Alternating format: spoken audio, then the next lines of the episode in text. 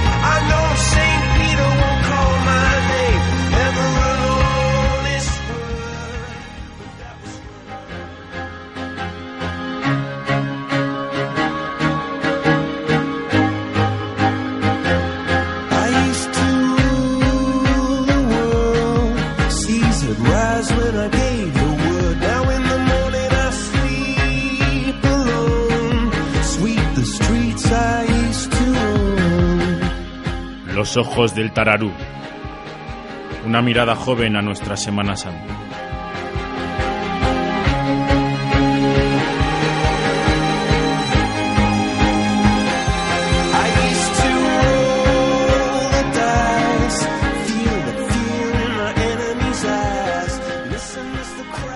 Muy buenas tardes, queridos amigos de Cimbalillo Cofrade. Hoy ya es Viernes Santo, un día muy importante para, para todos los, los hermanos cofrades, todos los cristianos, un día en que nos sentimos, yo creo que incluso si cabe, más unidos.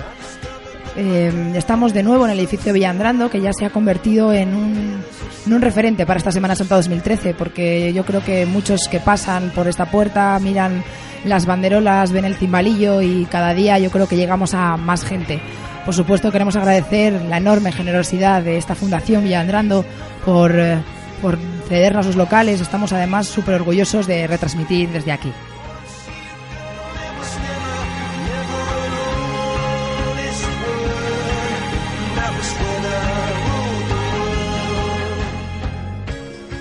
Bueno, pues ya hemos recuperado un poco la mesa habitual que teníamos otros días. Eh, hoy ya se han incorporado de nuevo eh, dos hermanos que faltaron ayer.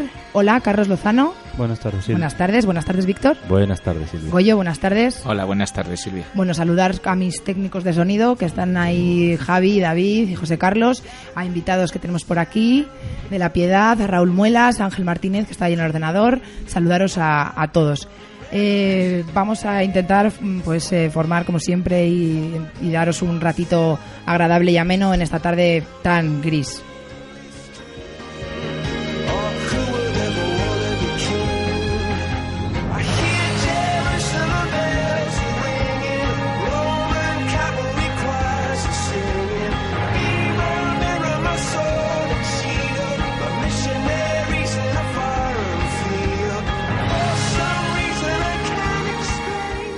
Bueno, y ahora como es habitual, ya tenemos aquí a Carlos eh, que se ha puesto después de- del, del día de ayer, ya puesto, se ha puesto ya al loro de todos las- de los comentarios que tenemos y todo el resumen, porque ayer al final del programa, como no estaba él y como lo hace también, yo no quise hacerlo por ti. Prefiero que lo hagas tú todo, ¿eh? Bueno.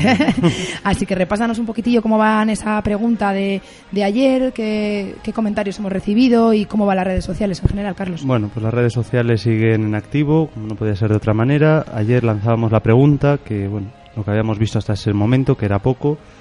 Eh, ¿Qué crítica os merecía todo lo que había acontecido desde el comienzo de la Semana Santa hasta ayer?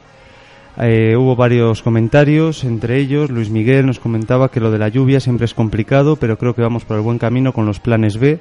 El ser cofrade, entre otras muchas cosas, es hacer pública nuestra fe. Si no se puede hacer con una procesión, se hace igualmente público en un acto recogido íntimo, como los que se están haciendo. Nos felicitan por nuestro trabajo.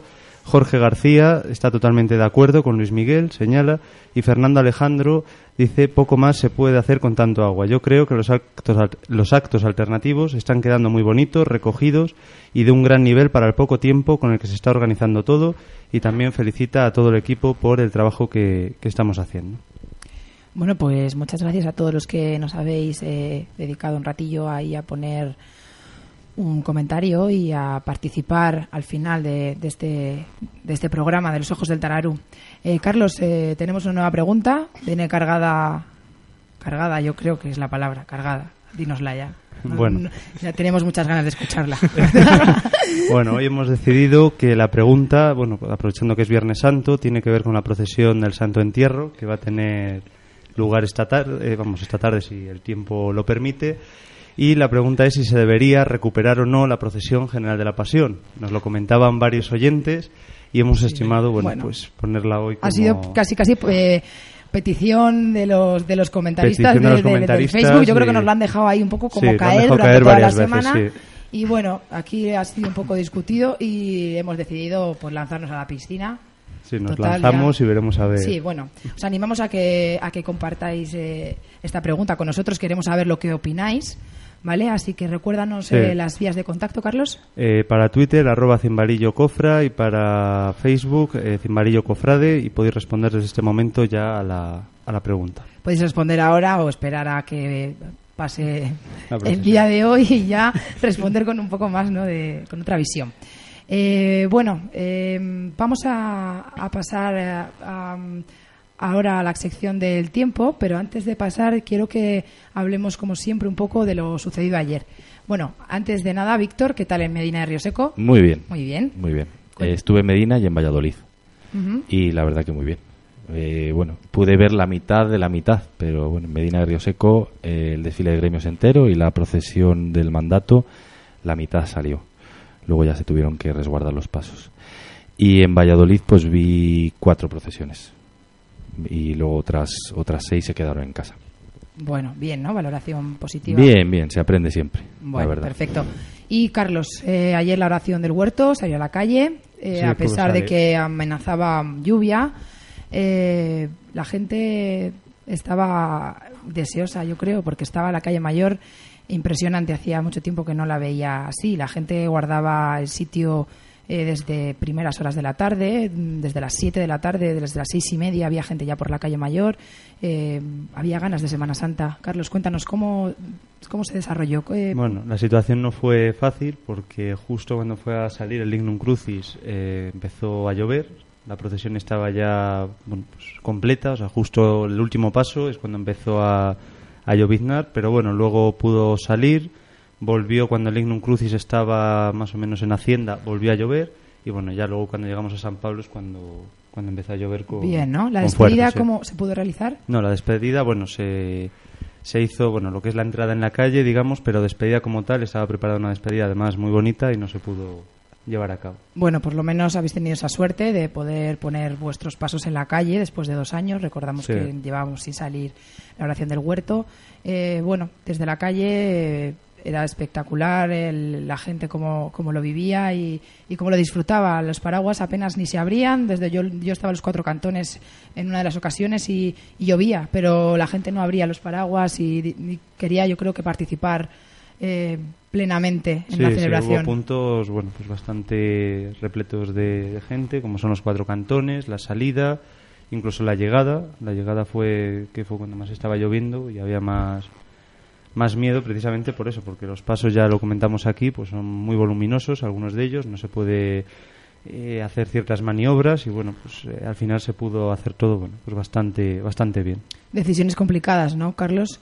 Sí, vamos, yo no estuve lógicamente en la decisión que se tomó, pero bueno, la decisión yo creo que bueno, pues fue totalmente Acertada. acertada porque bueno, la probabilidad de lluvia lo daban a partir de las 11 de, de la noche, así que bueno, más o menos estuvo Bueno, pues nada, nos alegramos un montón de que hayáis salido. Eh, no tuvieron tanta suerte eh, nuestro Padre Jesús de Nazareno. Eh, por la noche estuvimos retransmitiendo desde aquí Raúl y, y Ángel Luis Barreda y David y yo estuvimos, estuvimos allí en, en la plaza de San Pablo, en la capilla de los Nazarenos.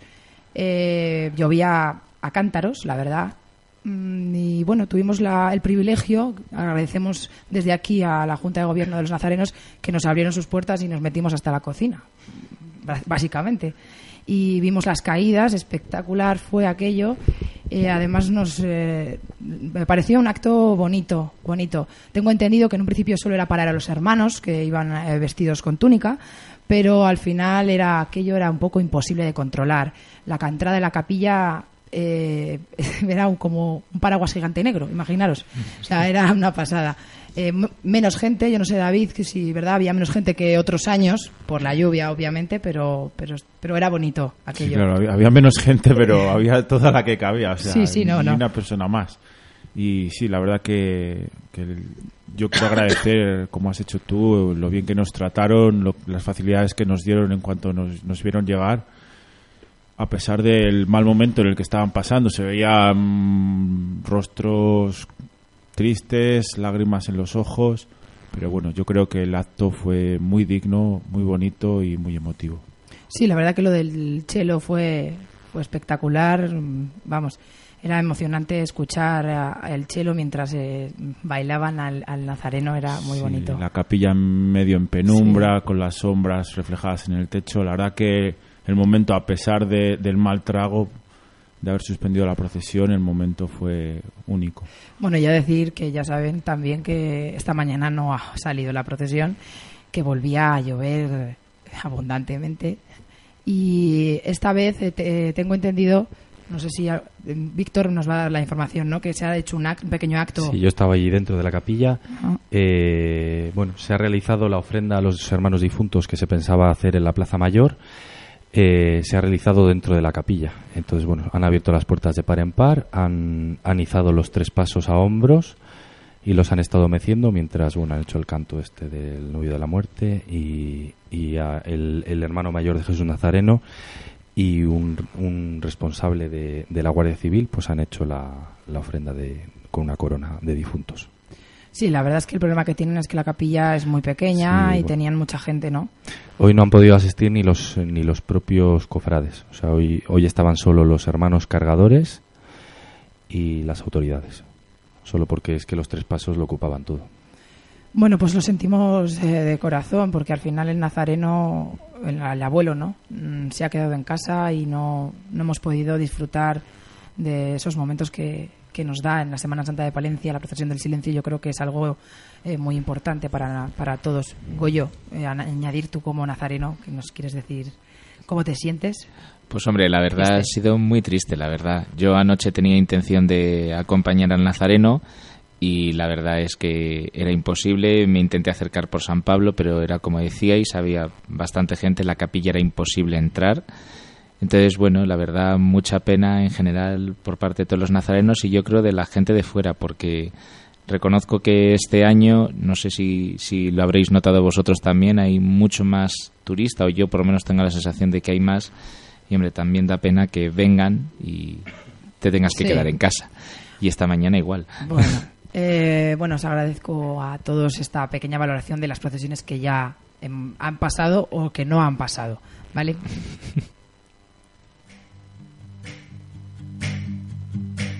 Aunque el mar vuelve, nunca es el mismo mar.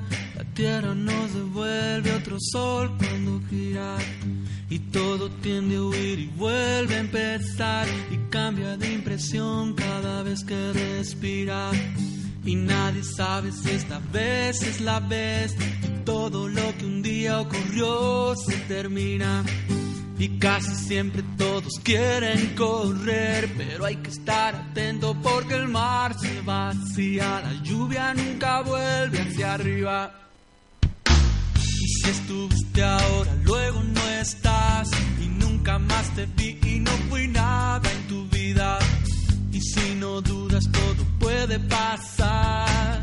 Y si no pasa, siempre sana la herida. La lluvia nunca vuelve hacia arriba. La lluvia nunca vuelve hacia arriba. No lo pienses mucho más, no pienses mucho más. Saltar, saltar, saltar, saltar. No pienses tanto lo que debes hacer. El tiempo corre y luego es ave perdida. La lluvia nunca vuelve hacia arriba, no. La lluvia nunca vuelve hacia arriba.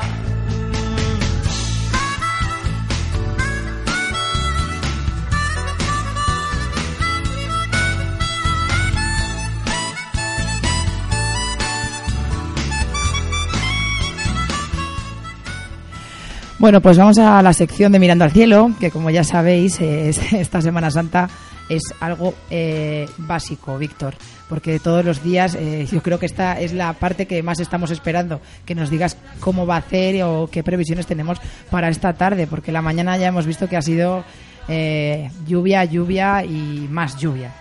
Nefasta, no ha parado de llover. O sea que no, no se ha podido hacer ni la despedida como el año pasado. Cuéntanos, ¿qué dice Maldonado? Pues Maldonado da lluvias prácticamente hasta las 3 de la mañana de hoy, eh, ininterrumpidamente, con temperaturas, bueno, para el periodo de la procesión entre 9 y 11 grados, aunque sí que hay que decir que aunque eh, den lluvias, eh, la cantidad de lluvia sí que baja drásticamente a partir de las 8. Tendríamos 2,3 litros de, entre las 5 y las 8 de la tarde y 0,9 eh, a partir de las 8. Mm, podríamos decir que es una predicción prácticamente similar a la del miércoles santo. Que me digas Y- eso, que me hago ilusiones. Mm, ya. yo, yo creo que ahí- hoy, hoy el tema va a ser eh, si va a dar tiempo a sacar la procesión. Bueno, eh, también es que es una procesión un poco complicada. Bueno, eh, vamos a seguir va- valorando. ¿El americano qué nos dice de Weather? Pues el americano nos da una predicción igual a la del domingo de Ramos. Nos da tormenta eléctrica a las 6 de la tarde, con probabilidad de lluvia del 80 y una humedad del 86, una temperatura de 13 grados. Esto de la, de la tormenta eléctrica ya empieza a ser un básico, ¿eh? Un clásico, pero bueno, son buenas noticias porque al final no la hubo, o sea que Sí, si hoy sí, se sí. cumpliera otra vez. Y a las 8 o 9 de la noche eh, seguiría con la misma predicción, tormenta eléctrica 13 grados, pero una probabilidad de lluvia solo baja al 60. Y a partir de más entrada la noche va bajando al 50 y al 40. Vale. Bueno, em, la, Castilla- la Junta de Castilla y León, ¿qué nos eh, aporta? La Junta de Castilla y León eh, da, da una previsión de cielo cubierto con lluvia, eh, unas temperaturas de entre 8 y 13 grados. Ya entrando en el detalle de las horas, la verdad es que entre las 8 y las 10, eh, 10-11, da entre 0,3 y 0,5 litros metro cuadrado, lo cual no es mucho. Mm, ¿Tiempo 24 horas? El tiempo 24 eh, lo que da es eh, para la mediodía, que es donde estamos ahora, un 90% de riesgo de, pre- de precipitación. Para la tarde, eh, un 90% de riesgo. Y para la entrada a la noche, la, la probabilidad baja al 30%. Con, hay que decirlo que todas estas previsiones, nunca lo comentamos, pero hoy dan muchas, dan fuertes rachas de viento, lo cual puede favorecer que las eh, borrascas o los frentes que vengan avancen con mayor rapidez. Bien, y para finalizar, tutiempo.net. Tutiempo.net lo que da, como siempre, es una previsión para las 4 de la tarde, que sería de, de lluvia con temperaturas de entre 8 y 11 grados. Y para las 8 de la tarde da lo mismo, lluvia con una temperatura media de 10 grados. Los oyentes que no te conozcan o no te pongan cara, algunos pensarán que eres un aguafiestas. Ya, Es ya una- lo dicen, yo me he enterado antes que ya lo dicen, pero no sé. A mí alguien me ha dicho que también de que es, es Víctor Maldonado de, de esta, de esta Pues- Semana pues- Santa. pues sí, casi. es el hombre del tiempo. Bueno, eh, de todas, sea como fuere, esperemos que dé una pequeña tregua eh, esta tarde y podamos salir en la procesión de Pasión y Santo Entierro. Bueno, esta tarde, Silvia, tenemos la procesión del Santo Entierro, como has dicho. ¿Y qué nos puedes contar? Con esta previsión bueno, y con lo que- Bueno, eh, la verdad es que la función, según tengo entendido, eh, si no llueve, se realizará independiente a la procesión. Eh, si eh, llegado el momento, cercano a las 7 de la tarde, eh, lloviera, pues supongo que la procesión se suspendiera y eh, se realizaría un acto, un acto creo que además un gran acto dentro de la catedral, porque además sería un contexto mm, fabuloso, idílico, vamos. Eh, lo de la función, para algunos que no lo, no no lo sepáis, el, pro- el problema, entre comillas, viene que a- sobre estas horas, a las cuatro y media de la tarde, se enclava el Cristo. Entonces, momento, que- el momento que se enclava ese Cristo, se, le crucifica, los, monjes lo, cuelgan en la plaza de la catedral. Ese, ese Cristo está custodiado hasta las siete y media de la tarde siempre por dos monjes. Y hay que desenclavar, o sea, hay que hacer el descendimiento sí o, o sí. Entonces, por eso ha pasado que otros años el descendimiento se ha realizado la función lloviendo a cántaros. Porque, puestos que hay que bajarlo, ya que más da. Entonces, eh, más adelante del programa, pues dentro de media hora o así, llamaremos al encargado, a Luciano Moro, de la función del descendimiento, para que nos comente si han colgado el Cristo y eh, por lo menos tendríamos esa información o si saber si lo van a colgar más tarde o no. Pero bueno, el plan B, entre comillas, que es tan famoso y tan oído esta Semana Santa de Palencia, es que el acto se llevaría a cabo en, en la catedral, sería una pequeña, un- una, una una pequeña oración y se bailaría el sepulcro, por supuesto, porque ya sabéis que, que es un paso que yo, vamos, por supuesto, muchísima devoción, pero que en Palencia la gente lo tiene mucha devoción y está esperando a, a verlo a verlo ya en la calle esperemos que si no es en la calle podamos verlo en la, y disfrutarlo en la catedral Bueno, más no te puedo decir Invitamos a todos los palentinos ¿no? y a todos los oyentes Sí. Que estén pendientes de lo que digamos a continuación, ¿no? Con sí la llamada más adelante con la llamada de Luciano Moro y de al app, ¿no? de la Semana Santa también. sí Y bueno, en general, pues a, a todas las indicaciones, ¿no? Pero que se acerquen esta tarde, Viernes Santo, sí, pues siete a y la media. Plaza de la Inmaculada. Siete y media en la Plaza de la Inmaculada, en la Plaza de la Catedral, ahí es cuando comenzaría la función del descendimiento, que esperemos que, que tenga lugar la procesión y la, y la función. por Esperemos supuesto. que sí.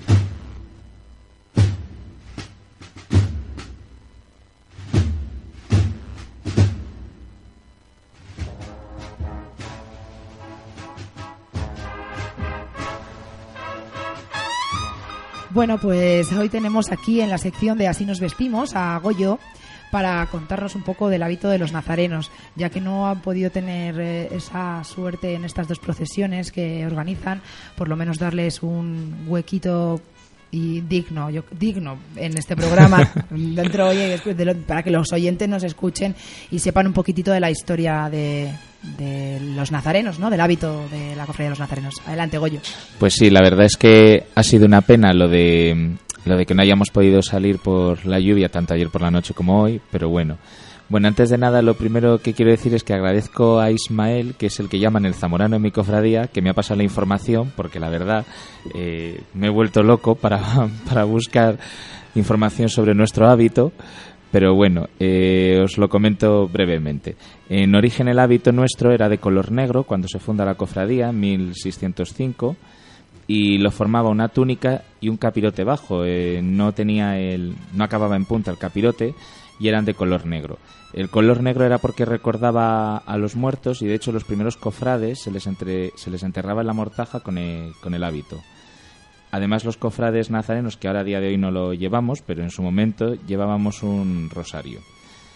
El color negro también tenía otro sentido y era mantener la, tradición castellana, que las primeras cofradías también iban en principio de color negro.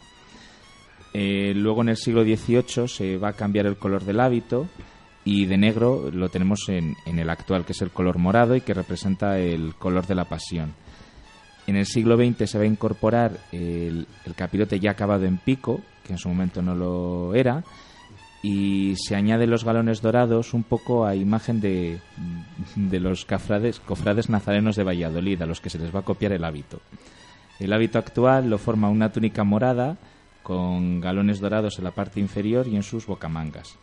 La tela es una tela de sarga, que es una tela bastante humilde, y en el lado izquierdo eh, del pecho va bordado el escudo de la hermandad.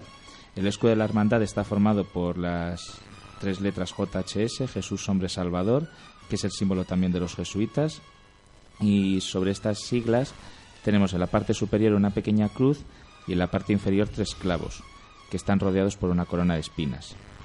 El capirote nuestro también es de color morado, igual que el resto del hábito. Sobre el cuello, eh, que es una peculiaridad mm, que suele llamar bastante la atención, eh, suspende un cordón de lana de color amarillo que va anudado y que simboliza lo del hecho de que vaya en el cuello simboliza un poco a los reos de muerte que había en la época de Jesucristo, que por eso lo, llevan, lo llevamos en el cuello. El cordón de lana amarillo lleva tres nudos, cada uno de los nudos representa las tres caídas y luego en la parte inferior del cordón tenemos una madroñera que son 12 bolas de color dorado, eh, de color amarillo y que representan cada una de ellas los 12 apóstoles. Eh, ya para ir acabando un poco, como curiosidad, somos la única cofradía que no tiene capa y eso es como símbolo de humildad. Luego, desde mediados del siglo XIX, los cofrades vestimos calzado negro, pero los que cargan los pasos, a partir del siglo XIX, eh, se decidió en, en una reunión que a partir de ahora fueran descalzos. Todos los demás, los que no llevan paso encima, van con zapato negro por continuar un poco la, la tradición castellana. Y eso es lo que os puedo contar un poco de, de nuestro hábito.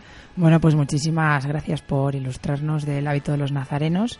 Eh, muy bonito, yo creo que muy llamativo y, y bueno, a partir de ahí, pues esa esta historia que está fenomenal. Muchísimas gracias, Goyo. Nada, gracias Silvia.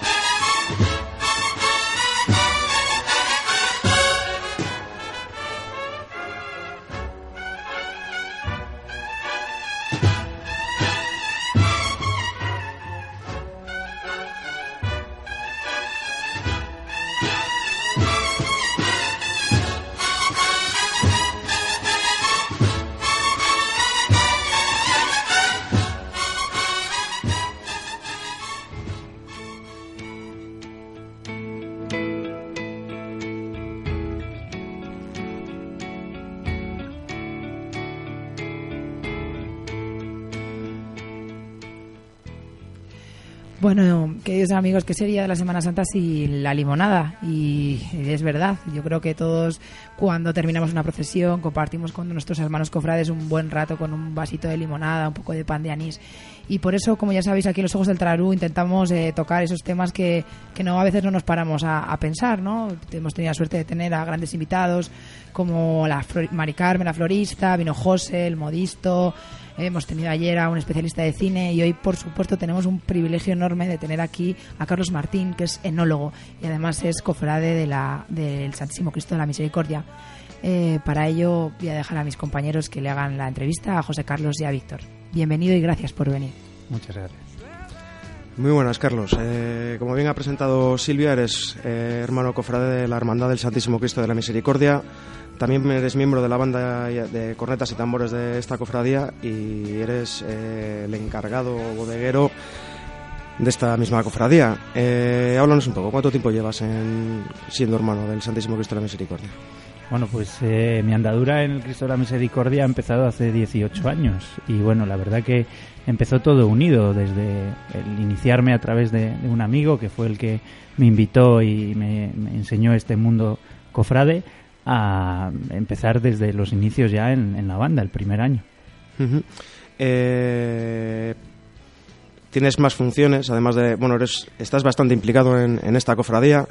Eh, también eres encargado de preparar la limonada que nos bebemos cuando terminamos las, las procesiones.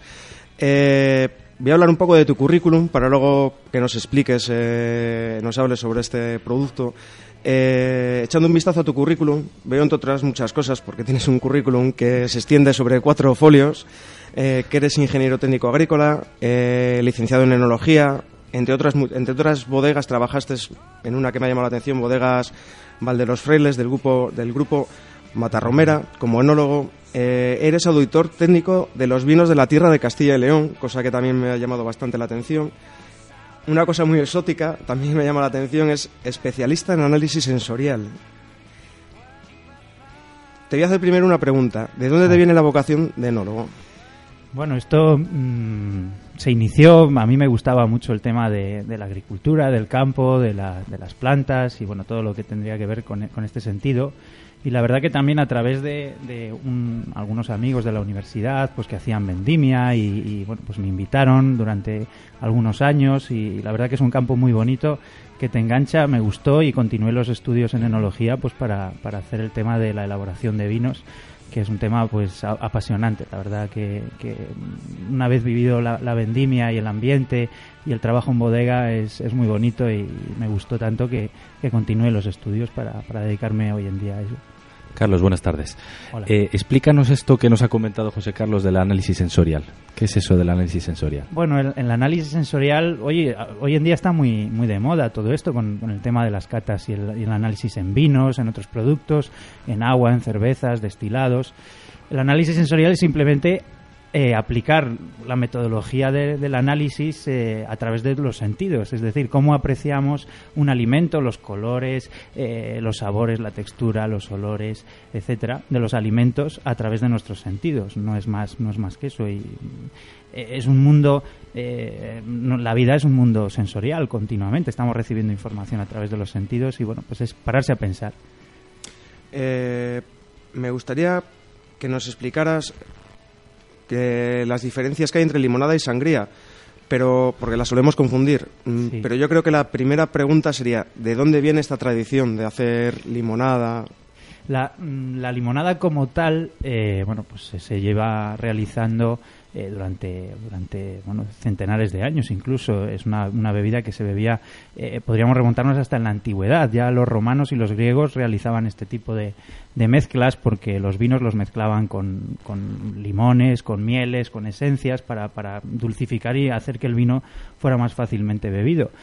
Y bueno, ahora en Semana Santa eh, es una bebida dulce que combina el limón con, con, el, con el dulzor del azúcar, pues para, para volver eh, pues rebajado con agua, para hacer una bebida fácil de beber y, y- y agradable, que es lo que, lo que se pretende, refrescar y, y- y hacerlo agradable.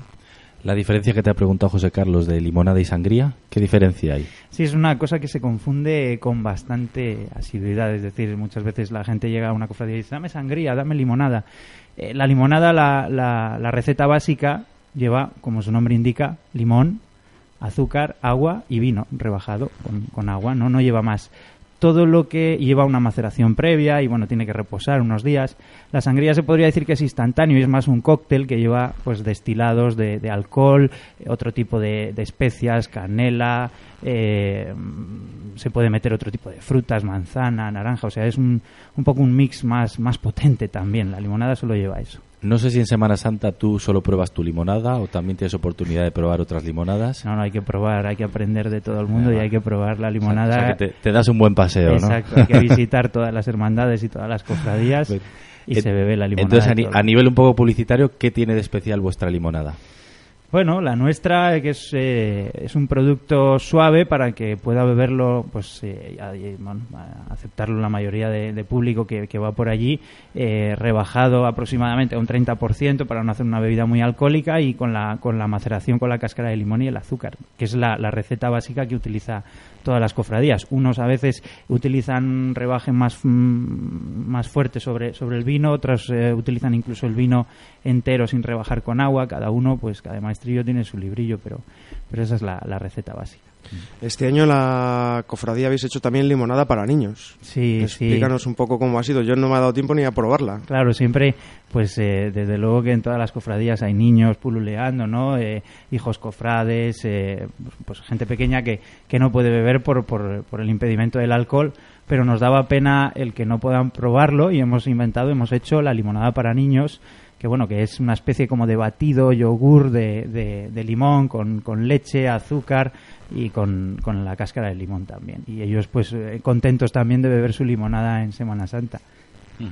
Bueno, yo he de decir que pude probar la limonada vuestra el, el otro día que coincidimos la llamada de Hermanos de la Piedad y bueno, estabais vosotros allí a punto de salir o bueno, la habéis suspendido por, por la lluvia. No- Nosotros lo lanzamos antes y pudimos estar un rato.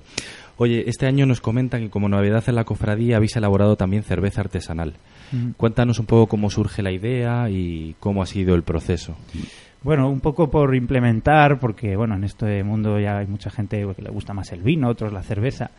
Y la cerveza está hoy en día de moda. Eh, tenemos aquí en Palencia también buenos ejemplos de, de varias cerveceras. Y hemos tratado de hacer otro producto original eh, a través de una cerveza de trigo suave también, fácil de beber, y aprovechando un poco, pues, entre ayuda entre varios hermanos y un poco eh, que pensábamos que podía ser un producto. La verdad que ha tenido mucho éxito, no ha llegado ni al día titular nuestro el miércoles santo y ha tenido bastante aceptación, así que seguiremos en, en el empeño de hacer más el año que viene. Oye, ahora, ahora que se lleva tanto esto del maridaje, bueno, mm, nos dice la tradición que las limonadas siempre ha ido unida al pan de anís, ¿no? ¿Realmente va bien? O... Sí, sí, sí. Es un, es un producto eh, que la verdad que casa con, con muchos tipos de productos. Eh, la limonada, al ser un- una bebida dulce, pues a lo mejor no te, no te no te combina muy bien en una comida, quizás para el postre, pero el pan de anís, aparte del aroma anisado, tiene un retrogusto ahí un poquito dulce y la verdad que, que combina bastante bien. Mm, yo creo que lo has explicado todo bastante bien. Me queda una pregunta mm, comprometida. ¿Vino o cerveza? O limonada. O, limonada.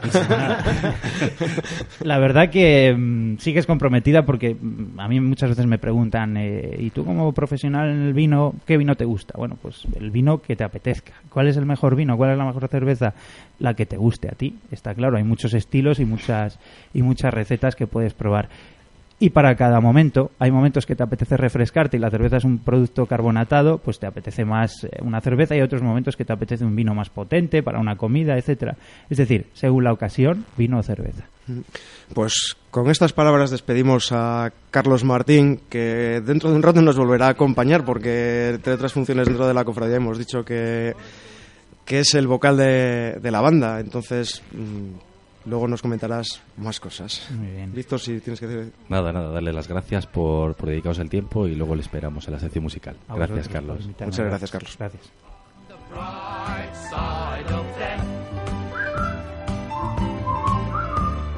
Just before you draw your terminal breath,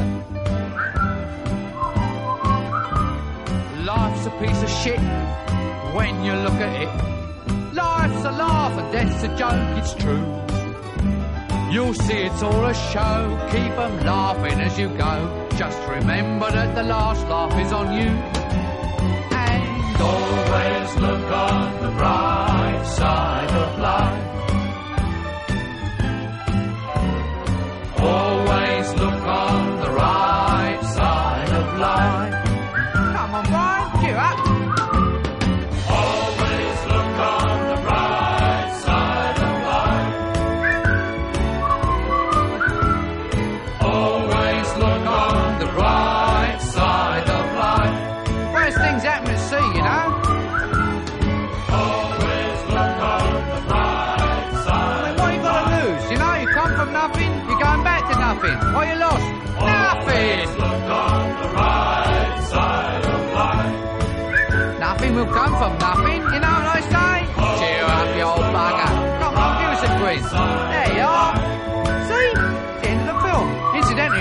Record's available in the foyer.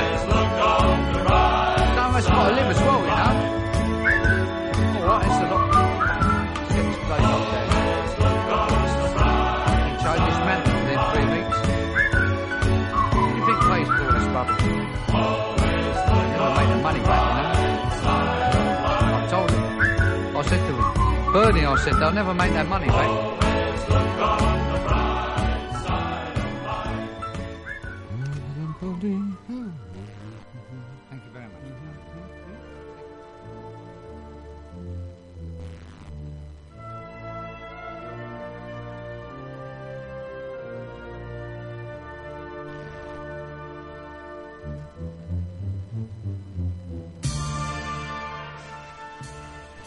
Bueno, pues hemos llegado a esta sección del diccionario Cofrade. Ya sabéis que llevamos toda la semana intentando crear un pequeño diccionario con esas palabras que tanto usamos en estos días.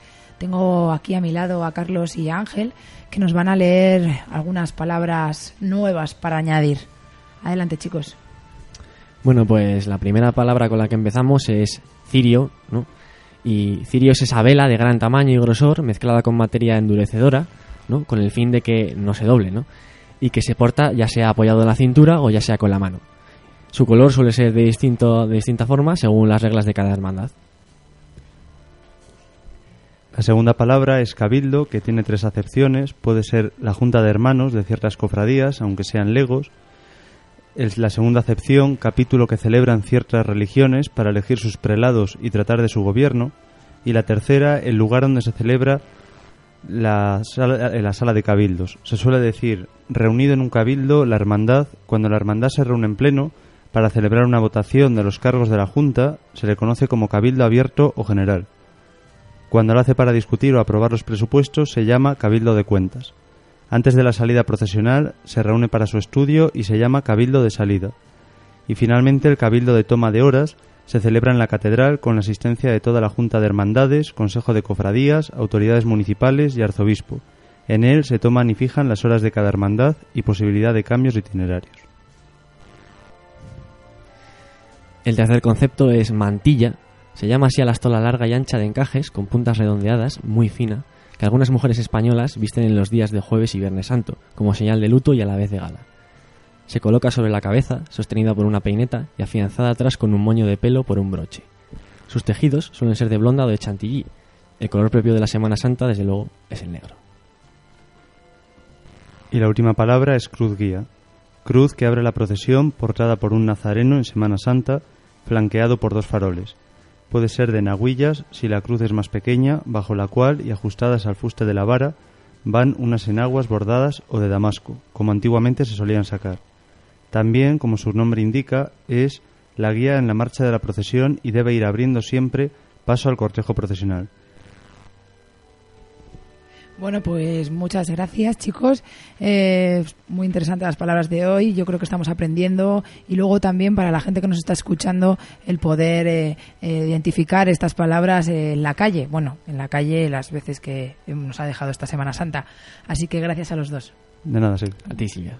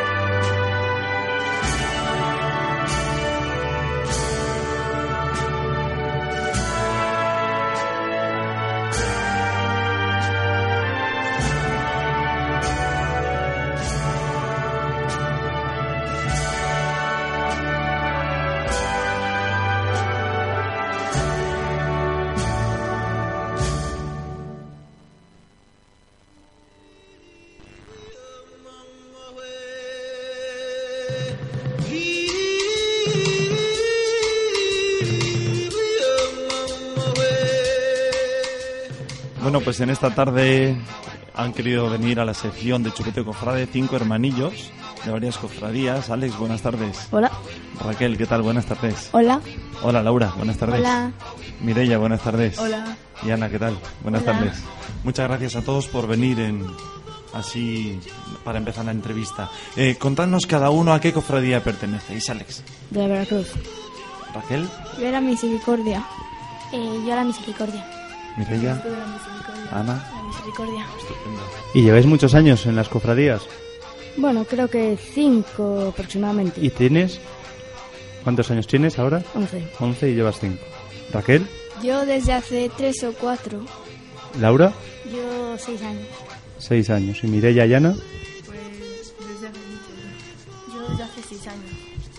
Vosotros que sois cofrades entonces ya experimentados, contadnos qué procesión es la favorita de cada uno. Empezamos por Alex. Bueno, como creo que como todos los de la Veracruz, la de la oración del huerto. La del Jueves Santo. Sí. Estupendo. Raquel. A mí la del domingo de resurrección. La del prendimiento del velo suele seguir, no te cuesta madrugar. pues un poco. Un poquito, ¿verdad? Laura. Eh, yo la del silencio. Ajá. Yo la Yo la del Via Cru- la, sí, la del Via Crucis porque es la típica de la cofradía. Y Laura, ¿tú en la del silencio sueles ir, a pesar de la hora que es? Sí. Sí, estupendo. Eres cofradía de pro, ¿eh? Muy bien, muy bien. ¿Y, y qué paso es el preferido vuestro?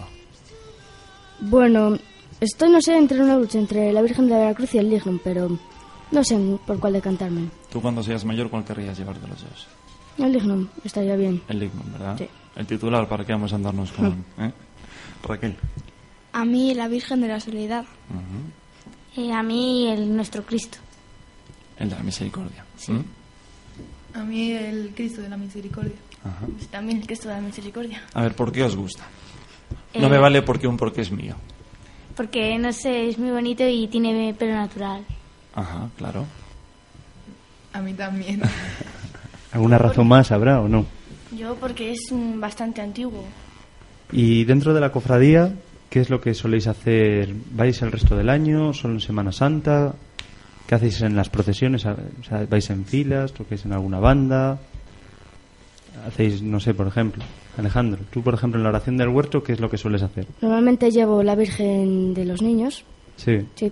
¿Cuántos años llevas llevando Pues- la Virgen de los Niños? Tres, tres cargando y uno escoltando. Tres años y, ¿y qué se siente? ¿Qué sientes cuando llevas esa Virgen? Pues nada, como una especie de, potra- de protagonista. Nada, una buena sensación. ¿Y tú, Raquel? Pues yo, mm, no sé. ¿No sabes? ¿Qué, ¿No sabes? ¿Vais en fila? ¿Toquéis en alguna banda alguna? Yo no. No. En banda todavía no. ¿En qué procesiones soléis salir? Habéis dicho la que más os gusta, pero ¿salís en alguna más? O... Yo en la mayoría, pero este año como ha pillado en colegio, pues la del lunes y la del martes no he podido salir. Sí. ¿Y el resto? Mirella. Eh, yo tampoco toco en la banda, pero de vez en cuando saco algún banderín. ¿Algún banderín? ¿Y el resto vais en filas o...? Eh, no, yo toco eh, la corneta de la banda y pues vamos a los ensayos. ¿Y cómo es la, la vida de un, de una música, de un músico que, bueno, pues tiene que sacrificar, ¿no? Hacéis sacrificios, hacéis ensayos, me imagino, ¿no? Sí, Y como es algo gratificante, algo que merece la pena o... sí, merece la pena porque eh, al final del- de la Semana Santa, en la Semana Santa, pues tocas y pues te sientes bien. Sí. Sin embargo, es un sacrificio todo el año estar renunciando a horas de recreo, de jugar, de salir con amigas para... Sí, bueno. Oye, pues, pues es de, de valorar. Y se ha quedado Ana con ganas de decirnos qué, es, qué es lo que le gusta hacer ella durante las procesiones. Pues, mm, yo también soy de la banda y mm, lo mismo, que vas, vas mucho por la cofradía y eso se no, o sea, es mejor para la Semana Santa. Y cuando seáis más mayores, ¿qué os gustaría hacer en, en las procesiones? ¿Dirigir algún paso? eh, ¿Ser cargadores? eh, ¿Tirar de, de carrozas? Bueno, de todo me gustaría llevar, bueno, o estandartes o cargar, Ujú. pero dirigir no es una cosa que, que esté mucho por la labor. Prefieres que lo hagan otros. ¿eh? Sí. Bien, De momento, ¿no? Yo soy de los que se dejan mandar. Eso es bueno, eso es bueno. Raquel. a mí yo siempre he querido llevar la Virgen, ¿La Virgen cuál de...? Qué bien. Cualquiera, me gusta. Cualquier Virgen te gustaría llevar, la verdad. Estupendo. Eh, a mí me gustaría seguir en la banda y cargar la Virgen de la Veracruz. Ajá. ¿Mireia? A mí me gustaría hacerme de la banda y también llevar la Virgen de la Veracruz. Pues yo seguir como ahora y también alguna vez llevar algún banderín o algo. Estupendo. Es muy importante llevar las insignias, ¿eh? Es- Sí. ¿Y cómo entrasteis en la cofradía? ¿Conocíais a alguien? ¿Algún paso os llamó la atención? ¿Algún amigo, algún familiar? Bueno, yo. mm, A, a mí me gustaba mucho la Semana Santa desde pequeño. No sé por qué, pero fue la Veracruz que. No sé. Me transmitía así como una especie de que me gustaba más, la prefería, y por eso y estuve haciendo lo imposible hasta unirme. Sí. ¿Has sido el primero de tu familia que ha entrado en la cofradía? Sí, Ajá. ¿Y les has animado a que entren contigo? sí. De momento. ¿Y quién está ahora en la cofradía? De... Bueno, mi madre y mi padre. Ah, bueno. Bueno, bien, bien. ¿Y Raquel?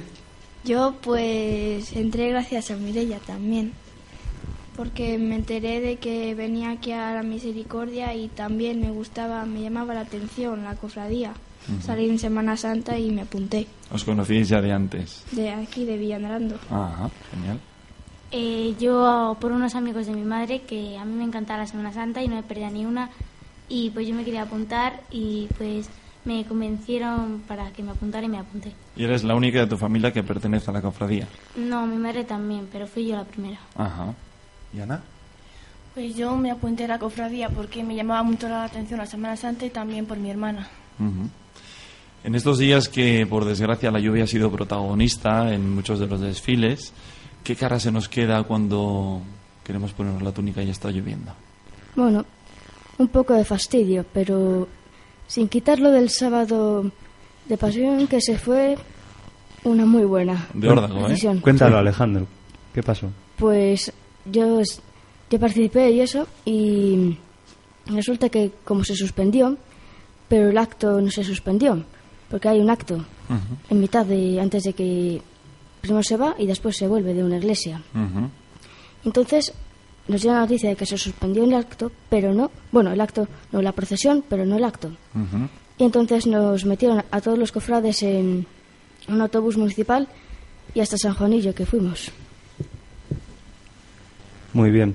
De todas formas, Alejandro, mm, recuerdo que el lunes santo, vamos, en la prensa del martes santo, hace ya unos días, bueno, pues pudimos leer, mm, vamos, sale una fotografía en la que estuviste en el acto, ¿no? Que hace la cofradía de Jesús crucificado, ¿no? En la iglesia de San Francisco. Sí, ¿Y cómo llevas ya varios años o es la primera vez? bueno, ya llevo unos cuantos años. Sí. Y, y ahí cuando oíste que se suspendía el acto, vamos, que se suspendía la procesión, ¿qué, qué pensaste? Bueno, un poco de fastidio, pensé como una más, Una pero más. es lo que pasa. Sí. La lluvia es así, Sí, es lo que no se puede hacer otra cosa. ¿Y vosotras, bueno, qué, qué opináis sobre la lluvia? O sea, ¿qué, qué se siente cuando vas con la túnica y oyes por megafonía o por donde sea que se ha suspendido la procesión?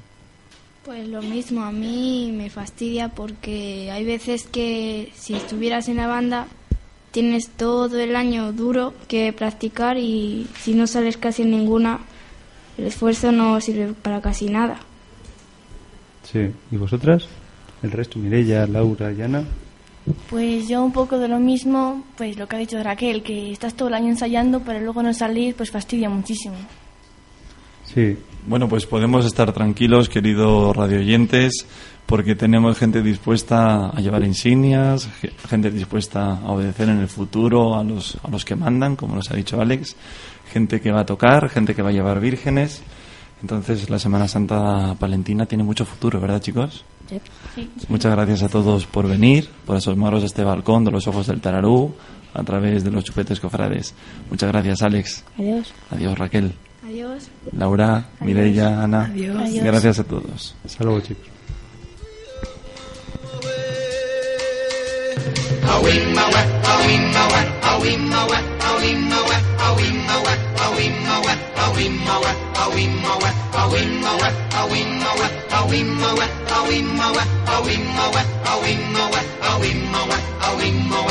In the jungle,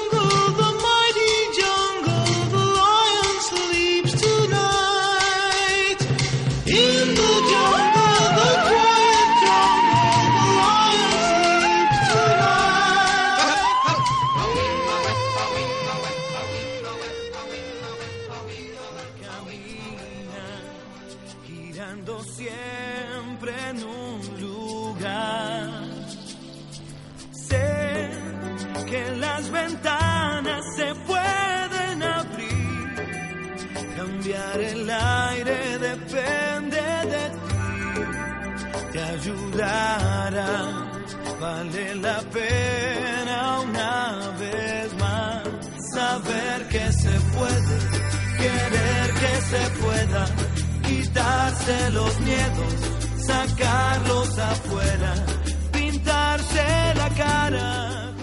Bueno, pues con esta canción de color esperanza, que es lo que nos queda hoy, esperanza de que podamos eh, eh, realizar la, procesión de Pasín Santo Entierro, eh, vamos a pasar a, a, a- a repasar los comentarios que estamos un poco nosotros aquí pendientes y tenemos mucha curiosidad de saber lo que dice la gente de la procesión general.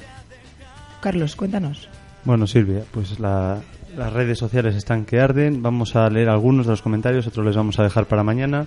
Nuestro fiel oyente ya, Jorge García Rojo, eh, indica que, se de- que sí que se debería recuperar y salir todos los pasos y esperemos que se recupere, ya que sería un punto más a favor de nuestra Semana Santa. Por su parte, otro que tocayo, Jorge García en este caso, dice que en su opinión, si hubiera cofrades suficientes como para acompañar todos los pasos, no estaría mal. Pero al salir tan poca gente acompañando, los pasos quedan solos entre cuatro cofrades. Y eso no queda bien. Además, todas las cofradías tienen ya su procesión y el Santo Sepulcro como tal no sale solo, como la Vera Cruz, Coscas, Medinaceli, Misericordia y si lo merece. Luis Miguel dice mm, que ya el otro día lo manifestó, a mí a él, vamos, le gustaría ver todos los pasos en la calle una vez más, estando de acuerdo con lo que dice Jorge que el sepulcro no sale, solo se podría llegar a una cosa intermedia para que cada cofradía tenga su propio día, por así decirlo, pero cree que una magna procesión sería muy muy positivo.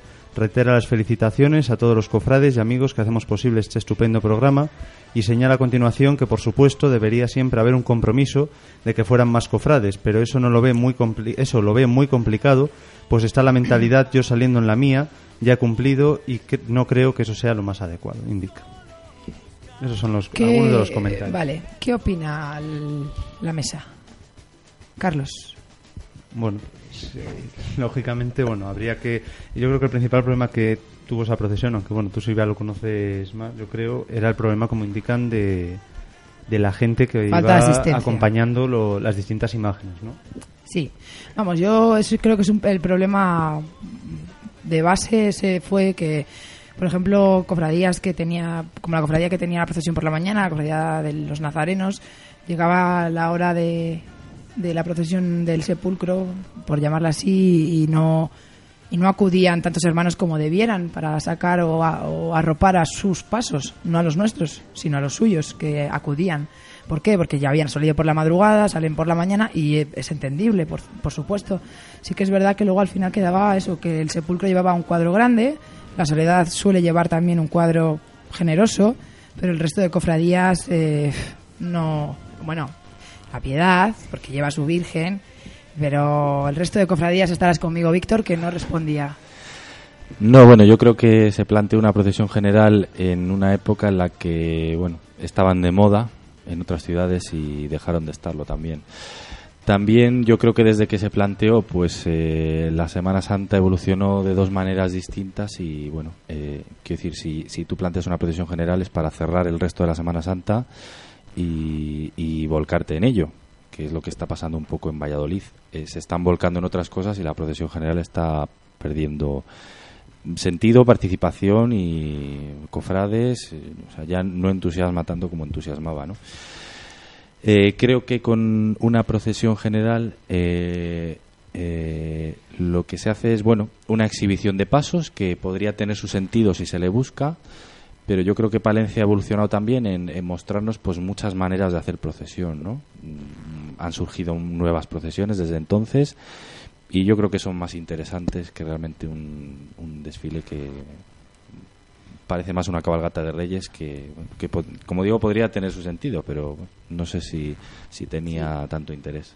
Sí, además, Víctor, que a- ayer comentábamos, creo que llegamos a comentar contigo en directo en el programa de por la tarde mientras retransmitíamos la procesión, una de las, de las figuras importantes de la Semana Santa de Palencia, que es ese, esa unidad de todas las cofradías en todas las procesiones, ¿no? que quizá es lo que le puede llegar a quitar un poco de sentido a esa procesión general. Otros sitios, como comentas, que hacen procesiones generales, porque casi nunca el resto, todas las hermandades salen juntas, que Mm. podía ser el sentido que se le podía dar a esa procesión general, ¿no? Sí, efectivamente. Y bueno, yo creo que sobre todo, bueno, eh, el tema de la participación, ¿no? Es decir, eh, desde que se plantea la procesión general, pues eh, los pasos han adquirido mucho más entidad, ¿no? Con otro paso a hombros, además.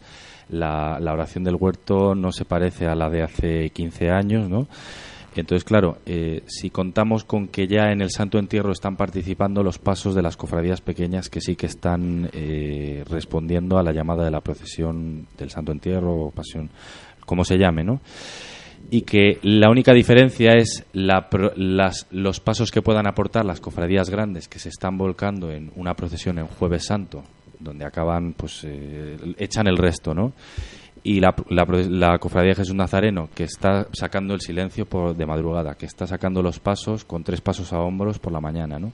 Pues es obvio que, que no puedan responder como debieran, eh, sacando pues cuatro o cinco pasos como lo hacían cada uno. Yo, a- yo por alusiones a lo que decíais, por ejemplo, de los nazarenos, hombre, mm, yo creo que en parte tenéis razón, pero en parte yo no estoy del todo de acuerdo, porque yo creo que sí que es verdad que alguna vez he salido de la procesión del, del Viernes Santo por la tarde y a mí la verdad he salido dos años y la verdad es que es muy triste porque es que no, no llegamos a o sea no llegamos a ocupar espacio suficiente para para esa procesión a mí la verdad es que me da pena pero no por otra cosa sino porque somos mil hermanos entonces a mí me sorprende mucho que siendo tantos no seamos capaces de sacar un grupo tampoco digo una mucha gente pero aunque sea un grupo relativamente Oye, pero pequeño si los, para- si los mil salen en el silencio, que no son mil, suelen salir 500 Bueno. o 600, en el silencio y vuelven a salir por la mañana, pues eh, es, es normal que no vayan a salir ya por la Claro, noche. pero aunque sea, pero hombre, no sé, igual turnarse o, a- yo sé, alternar, no sé exactamente, pero igual se podría intentar alternar un poco para que, mm, por lo menos en, en todas las procesiones, pueda. Partiendo de la base de que creo que en parte tenéis razón también, de que creo que, que aquí tenemos esa peculiaridad igual que no hay en otros lugares, eh, de que todas las cofradías salen en todas las procesiones o son invitadas a salir en todas las procesiones, pero hombre, yo creo que luce más que se pueda ver un poco más de hermanos, por, por lo menos en casos como mi cofradía. Bueno, mañana seguiremos debatiendo de esto. Simplemente era saber vuestra opinión, que hay para todos los gustos. Eh, os invitamos a que sigáis colaborando y mandándonos vuestros comentarios y que podamos aquí leerlos y, bueno, pues saber también lo que pensáis vosotros de esta procesión general o, no procesión general. Eh, recordamos que las redes sociales, eh, Carlos, eh, Twitter, Sí, Twitter arroba Cimbarillo Cofra y Facebook eh, Cimbarillo Cofrade. Todavía hasta mañana podéis contestar esa pregunta. Vale, muchas gracias.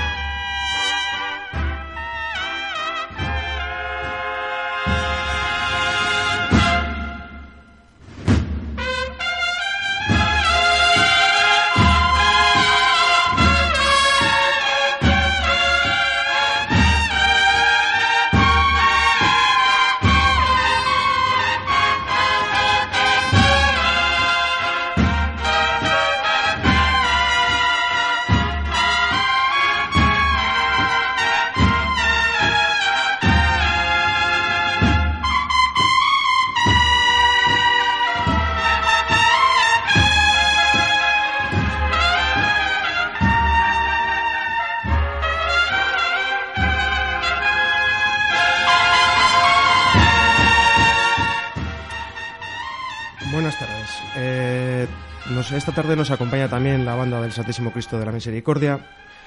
Eh, le haremos la entrevista a Carlos Lozano y Silvia. Yo voy a hacer una pequeña introducción. Eh, es una banda joven, eh, debutó hace 18 años, en la Semana Santa del 95. Eh, la actualiza- en la actualidad tiene 33 componentes. Cuentan con cornetas, tambores, timbales, fliscornios, fliscornio bajo. Eh, han actuado en la Semana Santa de Valladolid, acompañando a la Cofradía de la Preciosísima Sangre, con la que está hermandada. También han actuado en la Semana Santa de Baltanás, eh, acompañando al Cristo de la Luz. En el 2002, con el motivo del cincuentenario de la coronación de la Virgen de la Calle, patrona de Palencia, la, eh, acompañaron por las calles de, la localidad de Paredes de Nava. Eh, asimismo, han participado en varios certámenes, Valladolid, Dueñas, Ampudia, Salamanca. Cabe destacar eh, un certamen en Alicante en el 2003, en el que se aprovechó para grabar el disco Misericordia Señor. Carlos. Bueno, pues buenas tardes, Carlos, y buenas tardes, Francisco. Me imagino que es un trabajo duro el tener que ensayar durante todo el año, ¿no? ¿Cómo, cómo os organizáis para que nos podamos hacer todos una idea? Pues solemos hacer eh, más de 100 ensayos. Más de 100. octubre, sí, más de 100 ensayos, calculado más o menos, Hmm. eh, de octubre hasta Semana Santa. Y de ahí ya hacemos un descanso y bueno, para coger fuerzas y seguir otro año más y bueno. Sí, Pues está- hacemos el descanso ya, ya acabando la Semana Santa, el domingo de resurrección ya, de ahí ya descansamos hasta otra vez retomar en octubre, que retomamos otra vez eh, para seguir los ensayos. vamos. Así que después de verano, ¿no? Durante el Sí, verano no durante el verano no tenemos, descansamos para coger fuerzas y para seguir para adelante.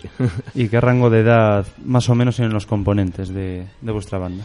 Bueno, aproximadamente empezamos a admitimos a, a niños de, de 10 años, es una edad en la que mm, no por, por otras aptitudes, porque verdaderamente hay niños con 6, 8 años que tienen unas aptitudes musicales bestiales Sí. y nos quedan sorprendidos.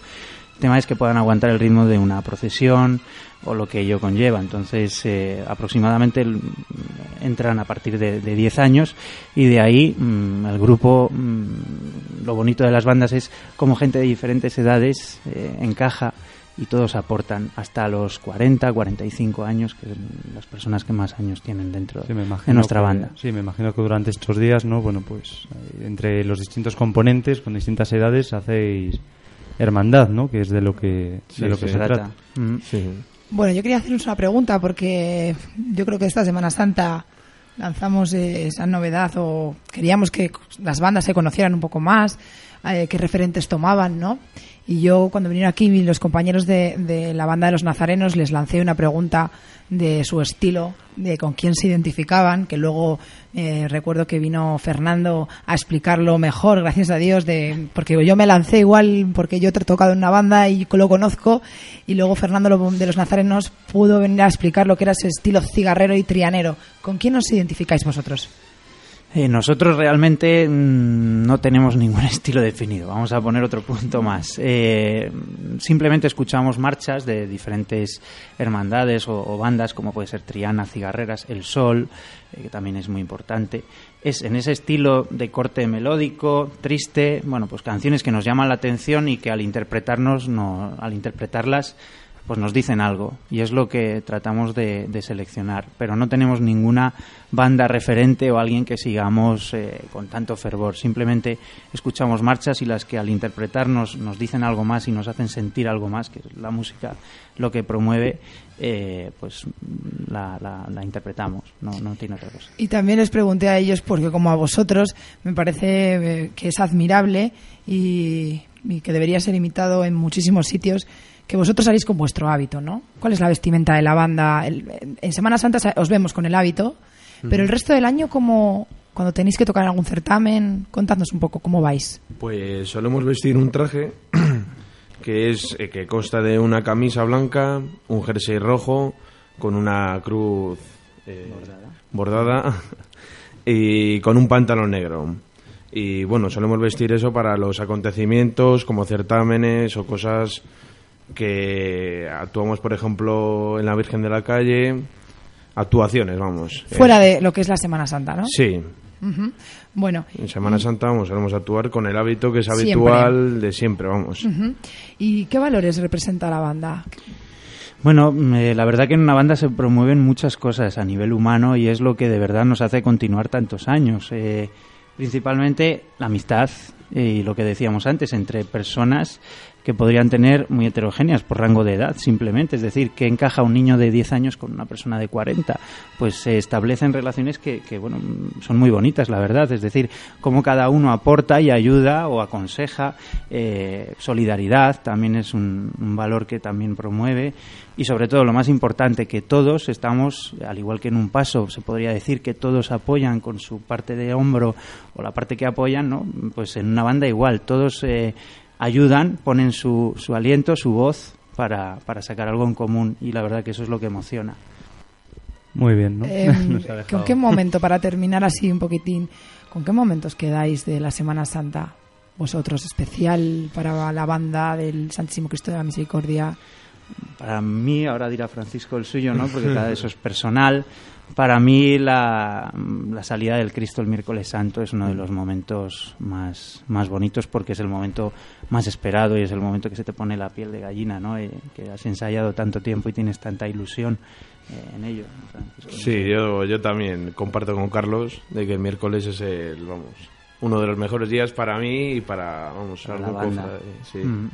Muy bien. Bueno, ya tuvimos aquí a los chupetes cofrades y a unos niños de vuestra cofradía, que Ah. no sé si habéis escuchado, que ya vais a tener bombo nuevo, Sí. eh, tambores nuevos y bueno, eh, todos querían ir a la banda. O sea que eso es que la cofradía se os quiere. Y eso es muy importante, ¿no? Que Sí, os el- sentís queridos por vuestra cofradía. Exacto, es algo que las cofradías tienen- apuestan porque a nivel económico es, es, un, es un desembolso también importante. Los instrumentos pues no son baratos, la verdad. Eh, y mm, sobre todo el que haya nuevas personas, sobre todo los más jóvenes ilusionados, es el futuro, como en todas las cosas. Y si no se mueve eso, no, no, hay, no hay futuro, realmente. Bueno, pues eh, nada, felicitaros por vuestro trabajo y por vuestro, no solo el trabajo que vemos ahora diario de estos días de Semana Santa, sino vuestro trabajo diario de, durante todo el año, que como han oído nuestros oyentes, eh, es duro, es duro, días de frío, días de calor, eh, lluvia y, y sobre todo enfados, malos entendidos, Sí, que sí, eso hay que lidiar con ello, vosotros que sois responsables. Os agradezco de corazón que hayáis venido aquí a compartir un ratito vuestra experiencia como, como componentes de una banda muy importante en la Semana Santa. Gracias eh, por venir. Muchísimas gracias. gracias. A vosotros.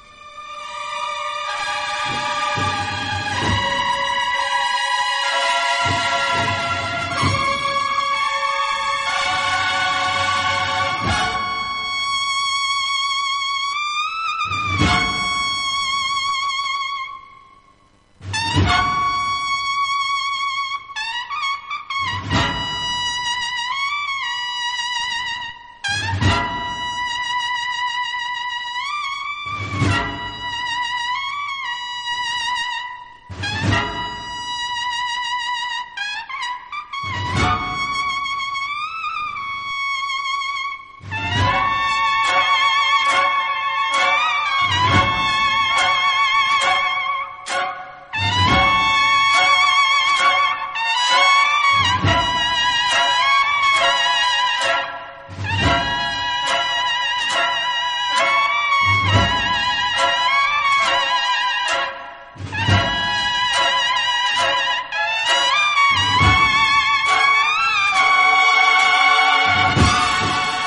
tenemos eh, ya en- al teléfono a Luciano Moro.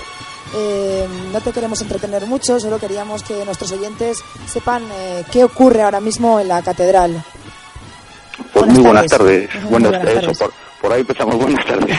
Hola Luciano, buenas tardes. Hola Víctor, muy buenas tardes, Majo. Pues mirad, queridos hermanos, en la catedral ahora mismo lo que sucede es que estamos eh, en, en- en crisis nerviosa todos. Tenemos un cafetín en la mano para entrar en calor porque llevamos aquí ya un buen rato y estamos helados de frío. Pero estamos ya medio vistiéndonos porque el sol mm, nos, nos está dando ese ánimo que hay que tener para, para intentar hacer la función del descendimiento. Entre el sol y que hay viento tenemos esperanzas de hacerlo y lo que se está viendo pues son nervios por, por empezar. O sea que podríamos decir a los, que, a los oyentes de, de los Ajos del Tararú que podríamos, se podría llevar a cabo el enclavamiento eh, dentro de media hora, por ejemplo, aproximadamente. Pues efectivamente, yo creo que si, si el tiempo respeta y tiene todos los visos de, de respetar, ya sabéis que aquí en Palencia decimos que si por el monte viene despejado es que no va a llover y efectivamente es así. Con lo cual yo creo que sí, que en media hora el Cristo estará puesto en la cruz. Eso quiere decir que luego llueva o no llueva, pues el desenclavo hay que lle- llevarle a efecto. Bueno, Nano, eh, no sé si Víctor te quiere preguntar algo más. eh, nada más, es simplemente. No, desearos suerte ah, y que bueno podamos salir en, en esta casi penúltima gran procesión de Palencia. Mu- sí, muchísima suerte para todos Pues- tus compañeros y para ti. pues la suerte que sea no solo para todos los compañeros, sino para todos los, los cofrades de Palencia y para todos los palentinos que podrán disfrutar de un Viernes Santo, esperemos que en condiciones meteorológicas excelentes para poder para poder procesionar y ver la función del descendimiento. Bueno, te mandamos un beso muy fuerte desde aquí, desde Villandrando, y esperamos deseosos ver esa función. Ánimo. Pues muchísimas gracias. Gracias un abrazo a para todos vosotros. Gracias, un abrazo, gracias.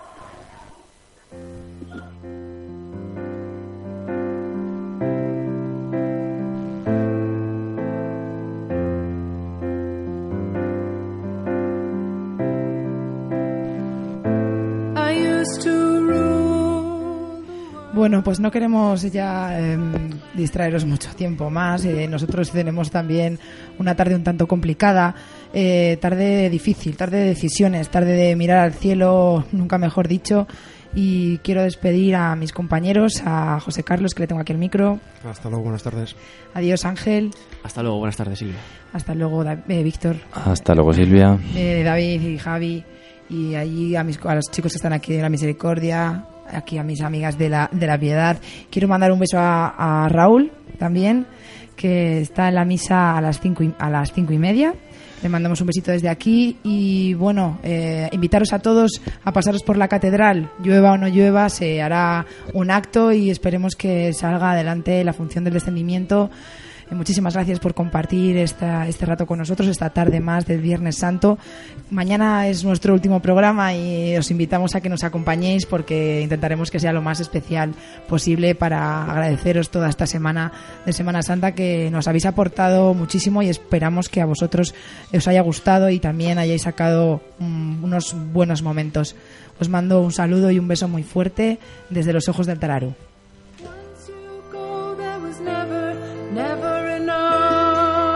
first word. That was when I ruled the world.